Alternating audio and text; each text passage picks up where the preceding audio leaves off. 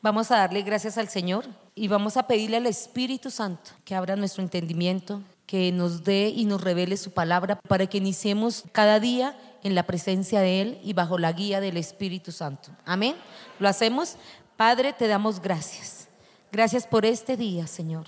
Gracias por cada palabra que traes a nuestra alma y a nuestro espíritu. Padre, hoy te pedimos y clamamos a ti, Espíritu Santo, que hables a nuestras vidas, a nuestros corazones. Padre, hoy te damos gracias por todo lo que has hecho por nosotros en este tiempo, Señor, y aceptamos cada palabra que nos revela y que nos da, Señor. Hoy te bendecimos en el nombre de Jesús. Amén y amén. Si es para Él, denle más fuerte el aplauso al Señor. Amén.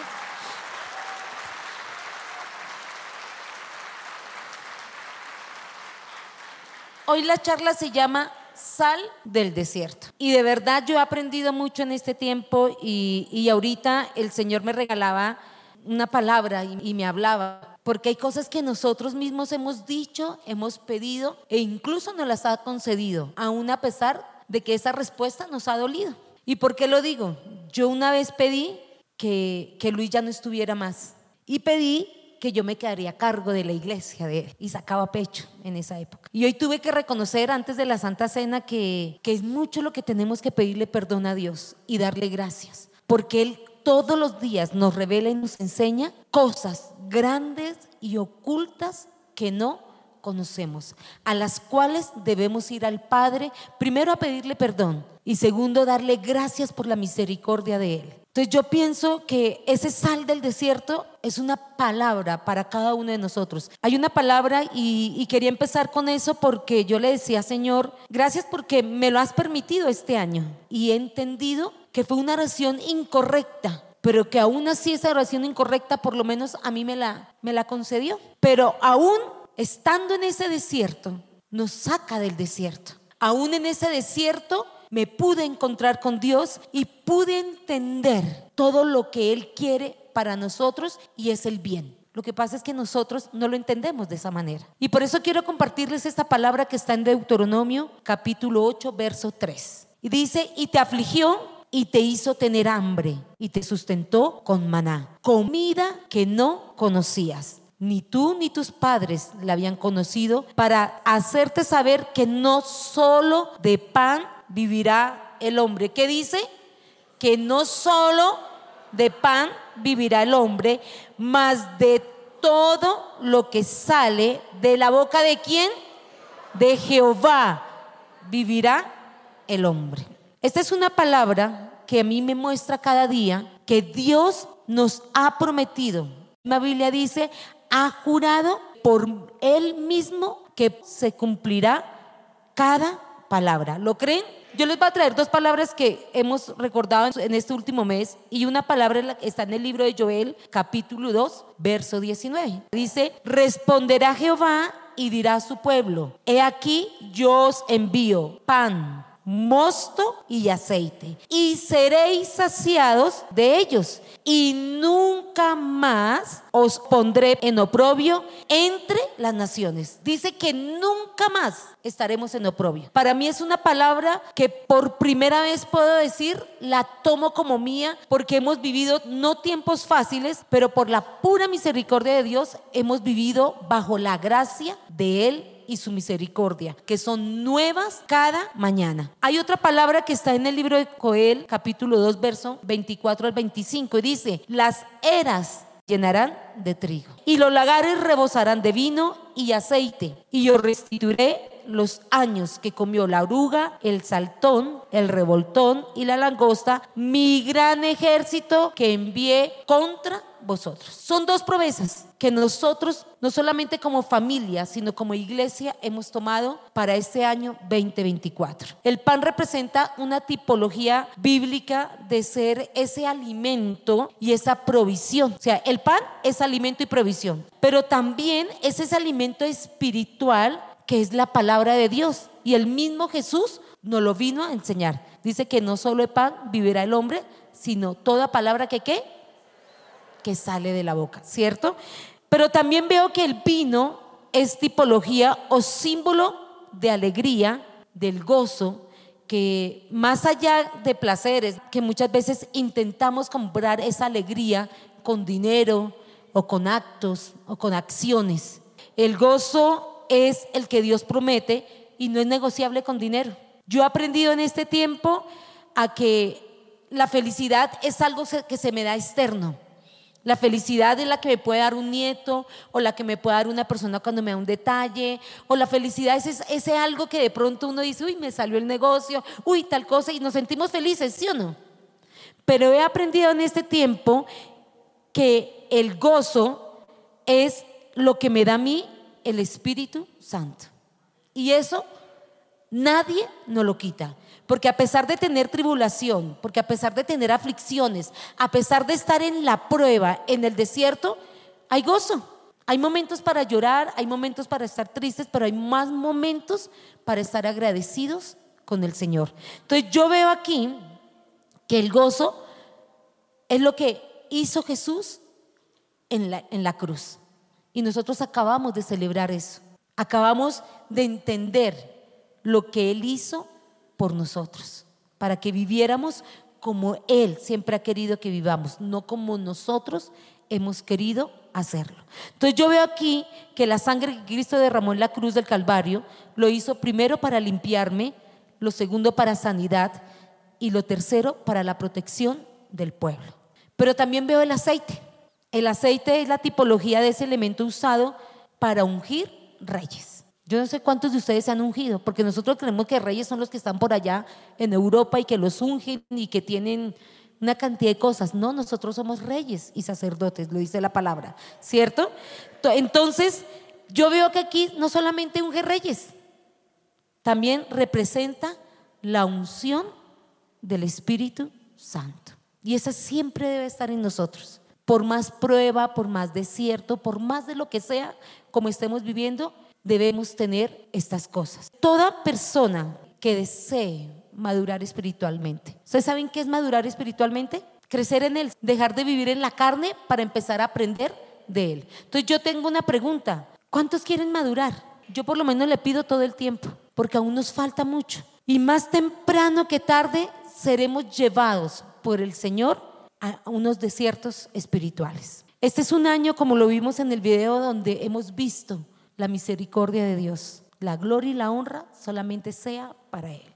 Nosotros como iglesia podemos dar fe de que Él nos ha ayudado, pero Dios nos permitió entrar en un desierto espiritual. Dios nos ha permitido y nos ha llevado a ese despierto para que allí aprendamos a tener tiempos de quebrantamiento, para que ya aprendamos a humillarnos y para que ahí aprendamos a entender ese amor con el que él, ha querido que aprendamos. Y es con la unción del Espíritu Santo. Yo puedo decir que este año ha sido un año en el cual han habido aflicciones y tristezas, pero es un año en el que he aprendido a conocer a un Dios que me ha hablado y me ha dicho, era necesario que pasaras por esto. ¿Por qué? Porque muchas veces en el desierto, donde los problemas, en donde las crisis, yo no sé si tú estás pasando algún desierto, yo no sé si tú estés en crisis, hay crisis emocionales, hay crisis espirituales, yo no sé si tú te sientas solo, no sé si hay temor, pero yo puedo decirles, Dios ha estado en medio de nosotros. Y lo he visto, ¿por qué? Porque es un año donde Él ha respondido de una manera que ustedes no se alcanzan a imaginar donde podemos ver que como iglesia y como liderazgo, yo sé que los, pastores de la iglesia y los líderes de la iglesia están de acuerdo conmigo, en donde hemos visto todo lo mejor que Él ha podido sacar de cada uno de nosotros. Aunque el mundo y las personas digan, están en aflicción, están en tristeza, hay dolor, yo les puedo decir, quizás sí, pero en el desierto es donde mi relación con Dios ha sido puesta a prueba. Y he entendido que el desierto no es malo. El desierto es algo que a mí me ha enseñado a volverme a Él de una manera donde me he rendido y donde he aceptado sus propósitos en este tiempo y sus caminos en este tiempo. En el desierto es donde creo que yo he experimentado una profunda necesidad de que suceda algo sobrenatural, aunque aparentemente no se ve, pero en el espíritu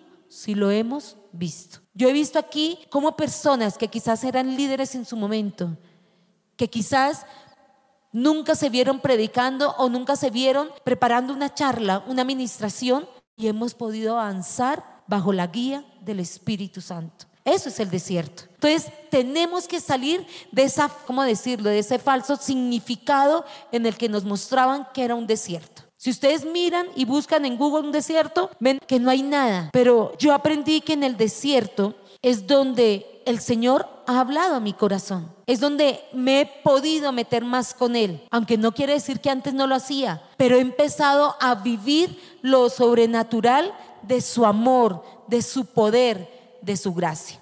Y quiero compartirles una palabra que Él nos regalaba donde nos confirmaba esto y está en el libro de Oseas, capítulo 2, verso 14. Y yo quiero invitarte a ti a que entiendas que en ese desierto tú necesitas más coinonía con Él. Mire lo que dice esta palabra. Dice, pero he aquí que yo la atraeré y la llevaré al desierto y hablaré a su corazón. Y le daré sus viñas desde allí y el valle de Acor por puerta de esperanza. Y allí cantará como en los tiempos de su juventud y como en el día de su subida de la tierra a Egipto. Yo he aprendido que lo que Dios quería era mi corazón. Y eso es lo que quiere de cada uno de nosotros. ¿De quién es tu corazón? ¿Te has preguntado eso? ¿De quién es? Él quiere hablar a tu corazón y me lo dice esta palabra. Y lo aprendí con el libro de Éxodo que narra cómo el pueblo de Israel había sido liberado de la esclavitud de Egipto. Yo te pregunto algo, ¿nosotros como pueblo de Dios hemos sido liberados de la esclavitud? ¿Cierto que sí? Hay cosas que faltan, pero hemos sido liberados. Y la palabra me enseña y dice que Moisés fue llevado a la entrada de la tierra prometida, ese lugar en donde vivirían abundancia y paz. Cuando nosotros vamos y estamos en el camino del Señor, y más nosotros que llevamos años, más de 30 años, cuando uno lleva años en vida cristiana, uno le pregunté al Señor y yo le decía, bueno Señor, ¿y tú qué? ¿Por qué nos has mandado esto? ¿Qué va a pasar? El pueblo de Israel cuando sale de Egipto pensaron que iban a llegar a esa tierra prometida. Yo veo que ellos cruzaron un mar rojo y vieron la destrucción de todos los que le perseguían. Pero ¿cuál fue el pero de ellos? ¿Cuál creen que fue el pero de ellos? ¿Su corazón dónde estaba? En Egipto. Yo te pregunto, ¿dónde está tu corazón en estos momentos? El pueblo de Israel en Egipto no tenía obstáculos. Ellos no tuvieron obstáculos. ¿Por qué? Porque todo era rutina. Yo te pregunto a ti, ¿cómo es tu vida? La mía era rutinaria. Yo ya me había acostumbrado a que me levantaba, oraba y vuelve y otra vez y otra vez la noche y otra vez. Y si peleábamos con Lucho, que no se oculte el sol bajo tu enojo, venga Luchito y nos reconciliamos y vuelve y otra vez, aunque había días que no nos reconciliamos. Esa es una vida espiritual rutinaria. Yo no sé cómo está tu vida, pero yo hoy le doy gracias a Dios por el desierto en que nos tiene. Porque nosotros, quizás, muchos estamos con duras tareas. ¿Quiénes tienen duras tareas en este momento? Todos, ¿cierto? ¿Cuáles son esas duras tareas? Nos toca mirar cómo conseguimos y hay muchos que tenemos que pagar rendito el 5 de cada mes, ¿sí o no? Hay muchos que tienen que pagar una salud, una seguridad social, ¿cierto? Y esos son duros trabajos, pero los que salieron de Egipto no los veían como duros trabajos. Y si no le hace todo lo que habla la palabra acerca del pueblo de Israel cuando salió de Egipto. Muchos quizás están pagando tributos exorbitantes porque cuando se tiene propiedad hay que pagar un impuesto. O comenzaron a trabajar y ahora toca que le descuenten la retención y una cantidad de impuestos que tenemos. ¿Cierto? ¿Sí o no? ¿Así no, no estamos varios? Entonces uno dice, no, hay que ahorrar porque ahorita marzo el impuesto del carro, el impuesto de la casa. Así estaba el pueblo de Israel, tranquilos. Aparentemente todo es normal. Si no miren la situación hoy, todo no es normal lo que estamos viviendo día a día, aunque dicen que el año es difícil, el otro año, pero nosotros declaramos y profetizamos que mientras estemos bajo la guía del Espíritu Santo del Señor, para nosotros no hay año malo. ¿Sí o no? Amén. Y eso nos lo ha dado esta palabra. Aplaudan a Él que Él es el que nos va a responder.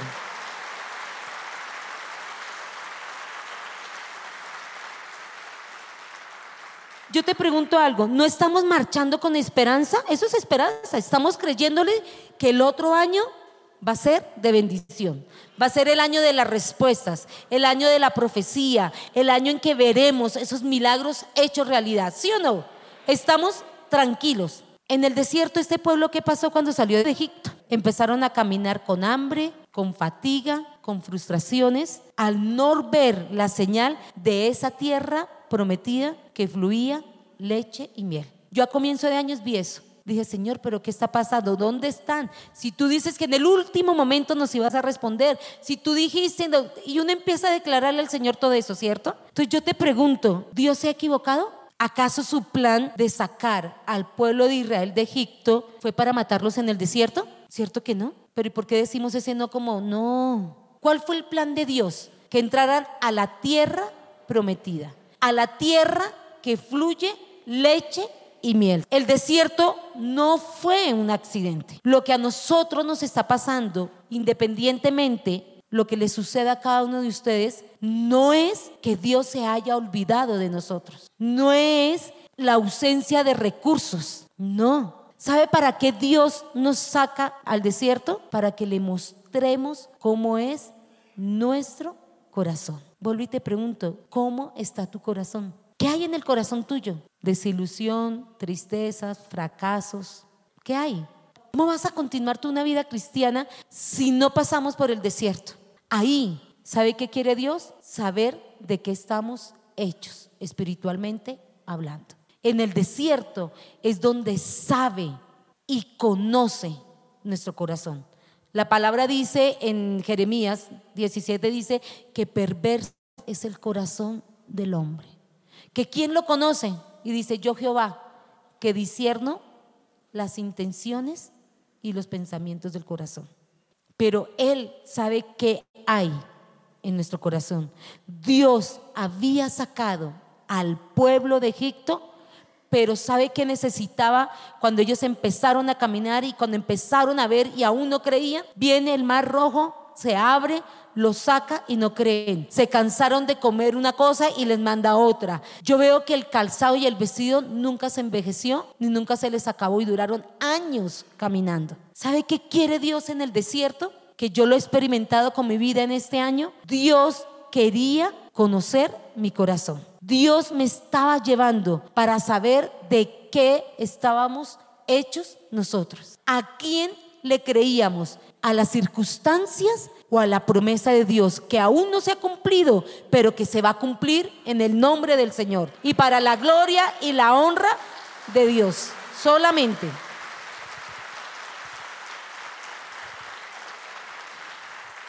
Dios quiere que estemos en el desierto para saber que hay en nuestro corazón. Y eso lo va a hacer, tarde o temprano lo va a hacer. Entonces, el desierto no es como nos lo han dicho, porque cuando uno estaba en la prueba y en el desierto, ¿qué piensa uno? Uy, ¿qué habré hecho por lo que estoy pasando? Estamos calmados y tranquilos. Entonces, cuando emprendemos el camino para servir a Dios, hay momentos dulces, pero también hay momentos difíciles. Hay momentos amargos. Habrán momentos para celebrar, como quizás hoy celebramos, pero también hay momentos para llorar. Yo he visto momentos de victoria cuando veo todo lo que Dios ha hecho en nosotros, pero también me siento y veo momentos de fracasos en lo que yo digo, Dios, ¿cuándo será ese día? Y he entendido este tiempo que lo que Dios quiere es cambiar y transformar mi corazón. Yo no lo había entendido así. Antes de subirme yo siempre le dije y comencé con eso ahorita el culto y le dije a Dios, yo, yo puedo hacer, yo puedo. En esa época cuando era soberbia y altiva y orgullosa y creía que llevar una congregación era nomás pararse aquí y predicar, entonces yo le dije, ¿sabes qué Dios? Gracias porque me respondiste, porque sé que me escucha, pero gracias también porque me has permitido aprender que no todo lo que yo quiero es bueno y agradable para ti. Y yo le quiero pedir perdón a Luis y quizás a alguno de los que estuvieron en esa época, porque a veces el orgullo y la altivez no te dejan reconocer, no te dejan reconocer que necesitamos la guía del Espíritu Santo, no te deja reconocer que necesitamos abrir nuestro corazón a Él. Yo no sé qué tantas oraciones has hecho tú. No sé qué tantas cosas has querido porque ya ese marido tuyo no te sirve o esa esposa no te sirve, porque eso es lo que decimos. Ese trabajo no lo valoramos, porque esos hijos los hemos maltratados, porque hemos hecho una cantidad de cosas y vamos delante de Dios y hacemos una cantidad de oraciones. Y yo creo que Dios estaría ese día diciendo cuando yo la hice, Janet, no hagas eso. Yo lo estoy viviendo. Y créame que hoy a las 5 de la mañana yo le decía a Dios, ¿por qué tengo que seguir predicando? Y me lo dijo aquí cuando empezaron a hacer lo de la Santa Cena. Yo le dije, Señor, entendí algo. Mi corazón no era conforme a tu corazón. Y aunque sé que Él nos va a llevar a esa tierra prometida que fluye leche y miel porque la palabra de Él es sí y amén, Él tiene que mirar cómo está nuestro corazón. ¿Qué hay dentro de él? Y como hace un día dije públicamente que ojalá se fuera, que yo me haría cargo de porque Dios estaba conmigo, ¿sabe qué he entendido? Que sí, Dios está conmigo, pero que la voluntad de Dios no era que yo estuviera sola, pero yo se lo pedí. Si ven que Dios necesita saber qué hay dentro de nosotros, porque el pueblo de Israel, muchos de ellos, no entraron a la tierra prometida. Se quedaron en sus amarguras, en sus soledades, en sus pecados, en sus errores, en su falta de sinceridad a Dios. ¿Sabe qué tenemos nosotros? Un Dios grande y misericordioso, que dice que si nos vamos a Él, que si confesamos nuestro pecado delante de Él, nos apartamos del pecado, Él es grande y justo, nos perdona y nunca más se volverá a acordar de esos pecados. Eso es lo que Satanás sabe que quiere, que tú te acuerdes todos los días. ¿Para qué? Para que no entres en la tierra prometida, para que no le entregues tu corazón a Él. Él quiere nuestro corazón. Él no está detrás de nuestros negocios. Él no está detrás de nuestro dinero. Él no está detrás de que si yo puedo o no puedo. Él tiene un plan perfecto para ti y para mí. Amén. ¿Cuántos dicen amén?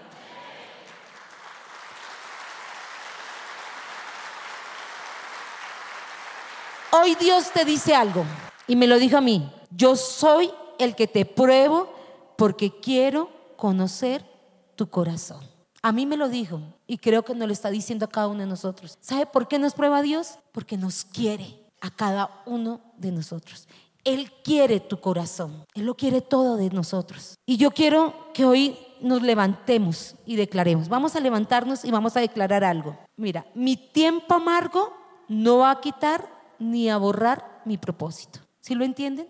La amargura, la soledad, lo que haya en nosotros no va a quitar ese propósito de Dios. Yo creo que cada uno de ustedes tome conciencia de eso y se lo digamos a Él, porque necesitamos a Dios, necesitamos que Él tenga el control de todo y de cada uno de nosotros. Amén. Entonces vamos a declararle, mi tiempo amargo no va a quitar ni a borrar mi propósito en Dios. ¿Cuántos dicen amén? Amén, ¿cierto? Cada momento amargo hace una separación entre la gloria recibida y la gloria que va a venir. Tu amargura te aparta, tu amargura te distrae. La misma palabra lo dice en Hebreos. Nos contamina. Entonces, ¿qué es lo que quiere el Señor? Que no permitamos que esa amargura tome control de nuestro corazón. Entonces vamos a repetir esto. No voy a permitir que los desiertos me aparten del poder de Dios. Yo no voy a permitir que ni la aflicción, ni el dolor, nada me aparte del amor de Dios. Satanás quiere dividirnos. ¿Sabe por qué quiere dividirnos Satanás? Lo que Dios ha dicho en su palabra. Miren lo que dice esta palabra que está en Mateo 24, 35. Dice, cielo y tierra pasará, pero la palabra de Dios no pasará. Entonces, si la palabra de Dios no pasa, ¿Por qué seguimos mal? ¿Por qué seguimos creyendo que esa leve y momentánea tribulación va a ser perdurable? Tenemos que aprender los tiempos de Dios. Yo a pesar que he visto que se acaba un año, yo le doy gracias a Dios y le digo, Señor, gracias, porque estás empezando a conquistar mi corazón. Eso es lo que Él quiere. Dios quiere que nos llenemos de la fuerza y del poder de Él, porque las palabras de Dios nunca pasarán. Lo dice la Biblia y yo le creo. Entonces, Dios tiene grandes cosas. Y yo quiero darte ahora sí un significado de desierto porque voy a terminar con tres puntos de lo que personalmente nosotros como familia hemos logrado en este tiempo. Yo encontraba, y eso lo pueden buscar en Google, dice, desierto es una región solitaria, pero no totalmente estéril o de provista de vegetación o agua. ¿Saben qué era un desierto? En la Biblia, como lo habla, dice que es una región de pastoreo. En el desierto es cuando nos dejamos pastorear de Dios. Así de sencillo.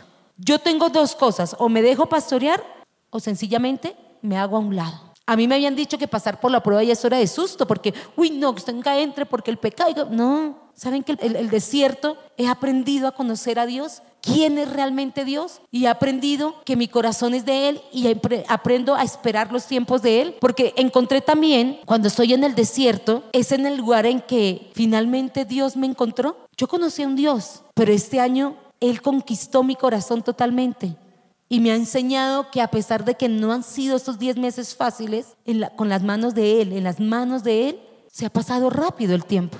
Uno dice 10 meses, a veces pienso que fue ayer, pero 10 meses han pasado rápido. Entonces, cuando yo estoy con Él y cuando yo estoy viviendo tiempos de desierto, yo me vuelvo a la vida con Él. Aprendo a depender de Él. He aprendido y vuelvo, les digo lo que al comienzo, mi felicidad no son las circunstancias. Hay días que no, no son fáciles, pero gracias porque tú sabes cuáles son las intenciones que hay en mi corazón. Sabes qué hay en Él y sabes qué es lo que yo más quiero en este momento. Pero ya no voy a orar de la manera incorrecta. Me ha enseñado a orar. Me ha enseñado a no ser egoísta en mi oración. En el desierto he aprendido que yo no tengo por qué orar egoístamente. Trae lo que vuelva, que hagan. No, a entender los tiempos y el propósito de Dios. Muchos nos quedamos con lo malo, pero no vemos las cosas buenas de lo que Dios ha hecho en nuestro corazón. Y quiero terminar con estas tres cosas que he aprendido en el desierto. El desierto es un lugar para escuchar a Dios. El Señor permite que en estos desiertos espirituales hay momentos que desafían nuestra fe, porque a veces pensamos que no nos escucha. Pero yo me, he dado cuenta que mi única provisión es Él, en todos los ámbitos. Yo pensaba que la provisión era económica, pero Él es mi provisión espiritual. Él es el que toma control de tu iglesia, toma control de cada uno de nosotros. Momentos cuando yo no he entendido o no comprendo muchas veces por lo que he estado pasando, es cuando yo digo, Señora, entender cómo debe ser mi relación contigo. Por eso he dicho que el desierto es para oír a Dios. He tenido que cavar hondo, he tenido que aprender a leer la Biblia, he tenido y decirle, ¿sabes qué Dios? ¿Qué quieres que yo hable o que yo diga? Así esté atravesando por momentos difíciles. Tengo que aprender a escuchar a Dios. Y a nosotros nos es difícil. Por lo menos para mí era difícil. Por lo menos para mí no, no era tan fácil escucharlo. Lo segundo, que el desierto es un lugar espiritual de prueba. La fe de cada uno de nosotros debe crecer y madurar. He aprendido a madurar y a creer en Él. He aprendido que las exigencias, el pararme aquí a predicar, me ha hecho fuerte y me ha hecho entender que no soy yo la que hablo. Siempre le digo, Señor, yo no sé nada, nada, a mí me cuesta aprender. Yo tengo que escribir una y una y una vez para aprender. Y le he dicho, ¿sabes qué, Señor? Toma control tú, porque yo definitivamente no hago nada. Y lo tercero que he aprendido en que el desierto es un lugar de transformación. El Señor nos ha transformado nos ha cambiado. Yo no sé cómo se llama tu desierto, yo no sé cómo se llama tu necesidad, tu prueba o esa leve y momentánea tribulación en la que estés viviendo. Pero lo que yo sí sé es que Él nos va a ayudar a salir de todas, de cada una y de todas. Entonces yo te invito a que tomes una decisión hoy, que no nos sigamos en el desierto. Porque al igual que ustedes, yo un día estuve así, tranquila, no me interesaba, porque Dios proveía todo, Dios mandaba. Pero yo pienso que si no suceden estas cosas, no hubiéramos podido entrar a esa tierra que fluye leche y miel. Porque hay mucho que nos conformamos como estamos. No queremos ir un paso más allá. No queremos avanzar porque no le queremos dar nuestro corazón al Señor. Entonces, hoy es el día de pasar el desierto a los tiempos del trigo, del vino y del aceite. ¿Cuánto lo quieren hacer? Amén. Entonces, yo quiero que hoy nos levantemos. Yo hoy quiero que tú mires cómo está tu corazón. Que tú mires si nos hemos conformado con lo poco que tenemos. ¿Saben que tenemos un Dios grande y misericordioso? Yo sé que cuando pase todo esto hablaremos de todo lo que Dios ha hecho en nuestras vidas. Y son más grandes las cosas que tengo yo que agradecerle a Dios, aunque me quebranto muchas veces y le lloro a Dios y yo le doy gracias a Dios porque Él me ha cambiado, no solamente a mí, sino a Luis y a mis hijos. Yo le doy gracias a Dios porque le he aprendido a escuchar como Él quiere que le escuche. Y le he dicho a Dios, gracias, gracias. No es fácil. No es fácil cuando ves enfermedad, no es fácil cuando ves soledad, no es fácil cuando ves llanto, porque esas son em, cosas emocionales que nos cambian. Pero en el desierto he aprendido a ver que tengo el mejor de los mejores, que es Jehová de los ejércitos. Que tengo un Dios que todo lo puede. Y hoy es el día para recibir esa abundancia de pan. Hoy es el día. No nos quedemos más en la situación en que estemos. Por eso te digo, no sé cuántos quieren pasar ese desierto, porque Jehová llevó al pueblo de Israel por el desierto, pero no todos pasaron. ¿Quiénes quieren pasar? Todos, ¿cierto? Amén. Entonces, hoy vamos a pedirle al Señor que recibamos ese gozo, esa alegría que viene del Padre. El gozo y la alegría no viene de lo que hacemos o lo que hacen para darnos felicidad. Es diferente la felicidad. Yo realmente quiero gozo en mi corazón. Hoy es el tiempo de entender que la sangre derramada por Cristo en la cruz del Calvario, la cual colocó sobre nuestras vidas y sobre los dinteles y los postes de nuestras puertas, guarde nuestros hogares, guarde nuestras vidas. Eso hizo el pueblo de Israel.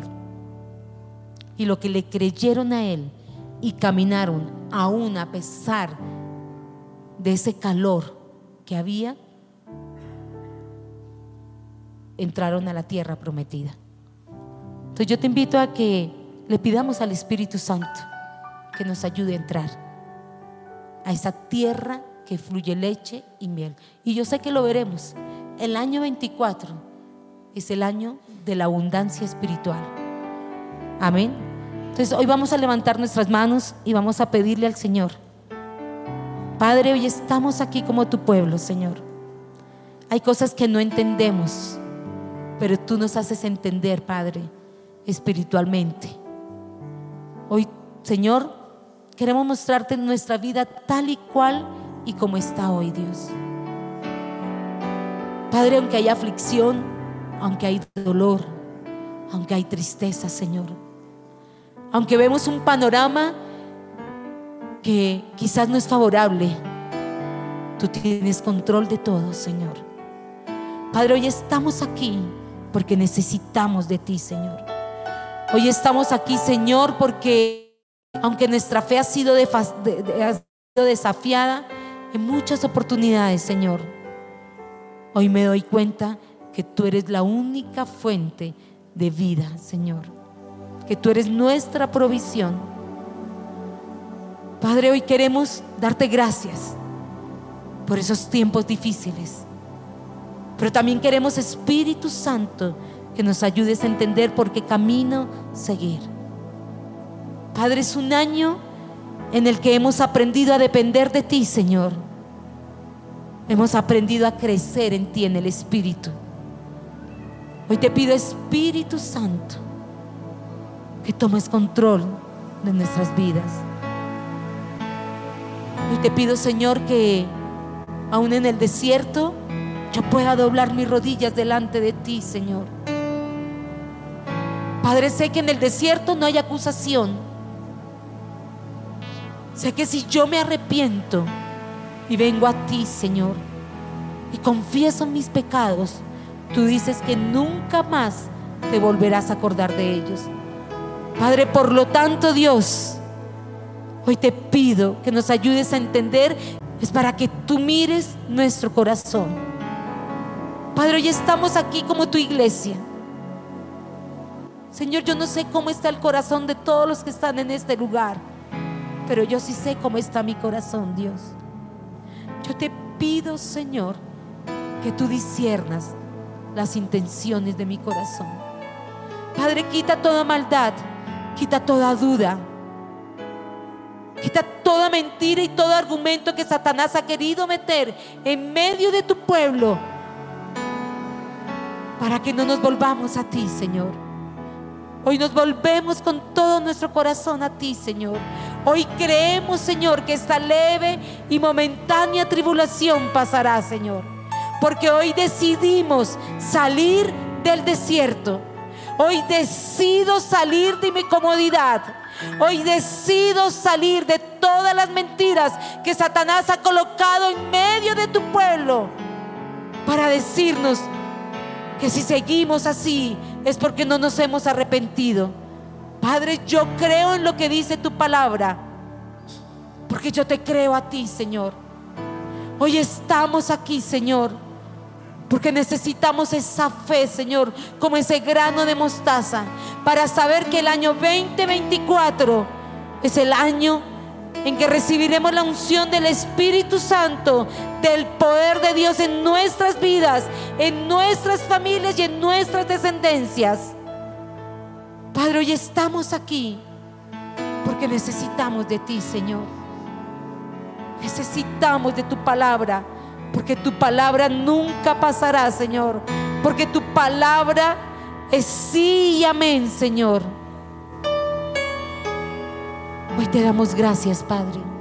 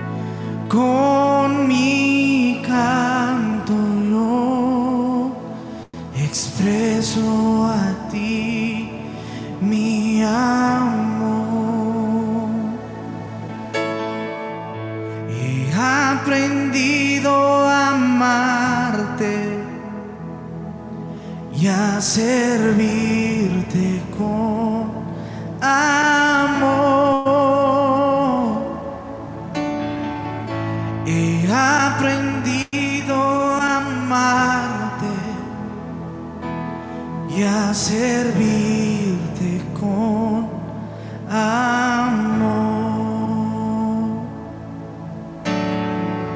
En el desierto yo te conocí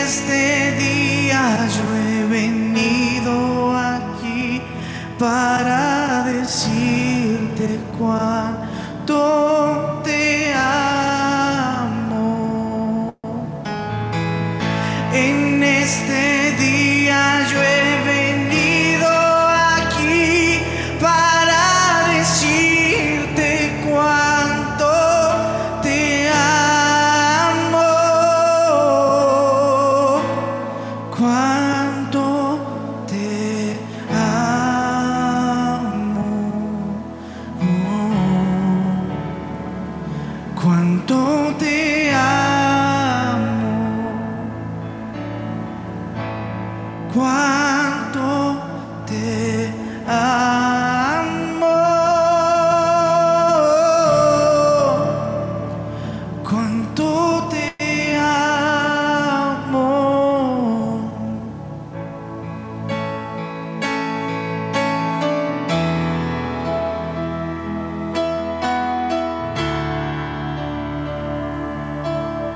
Yo quiero que recuerdes algo, que las exigencias nos hacen fuertes.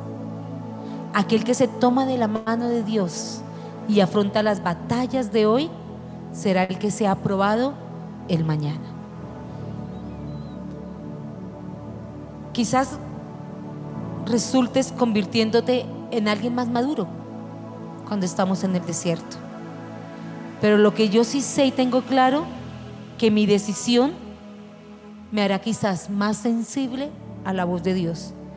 O posiblemente me hará una persona amargada, quizás me vuelva cínico, o quizás no, no tenga esperanza. Pero en el desierto hay dos cosas. O salgo transformado por el poder de Dios, o sencillamente sigo igual o peor. No hay más. Yo te invito a que lo conozcamos a Él más. No sé cuál sea tu desierto, pero lo que sí sé es que Dios quiere transformar vidas. No lo hacemos nosotros, lo hace Él. Amén. Ríndete a Él, es lo único que tenemos. Él puede rendirnos a Él. Démosle un aplauso al Señor. Y que en el desierto yo te conocí como mi amado. En el desierto yo te conocí.